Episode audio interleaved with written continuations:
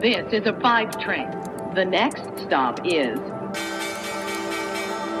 Wall Street. Hallo zurück aus dem Wochenende und äh, willkommen zu Wall Street Daily, dem unabhängigen Podcast für Investoren. Ich bin Sophie Schimanski aus New York.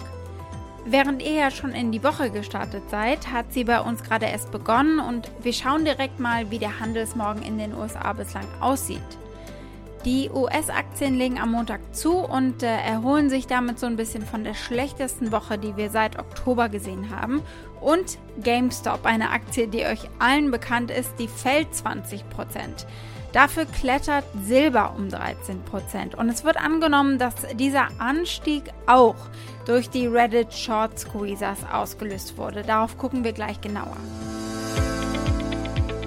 Wir gucken, welche Aktien sich heute großartig bewegen. Was ist TAT bzw. TAAT Lifestyle für alle, die es nicht wissen? Auch in dieser Woche dürfte es Short Squeezes geben. Selbst wenn es hier um goldige Zeiten geht, warum ist Silber mehr als nur der kleine Bruder des Goldes? Silber ist ein Tech-Metall, kommt ganz dominant jetzt bei der Energiewende, die wir haben. Es scheint klar, diese Woche wird auch wieder turbulent werden.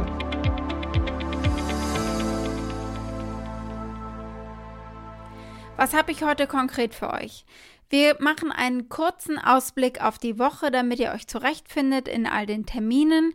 Wir schauen noch einmal auf die Reddit Mania und auf das, was wir jetzt eigentlich wissen nach dieser Woche und auf das, was wir nicht wissen und äh, auf äh, die Rolle, die Citadel spielt.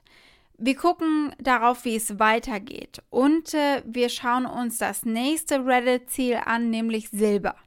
Und die Aktie des Tages ist Ballot Power Systems. Soweit die wichtigsten Themen der heutigen Ausgabe. Den gesamten Podcast hört ihr als Pioneer auf thepioneer.de oder in eurer Lieblings-Podcast-App. Und wenn ihr noch nicht an Bord seid, ändert das doch, ich würde mich sehr freuen.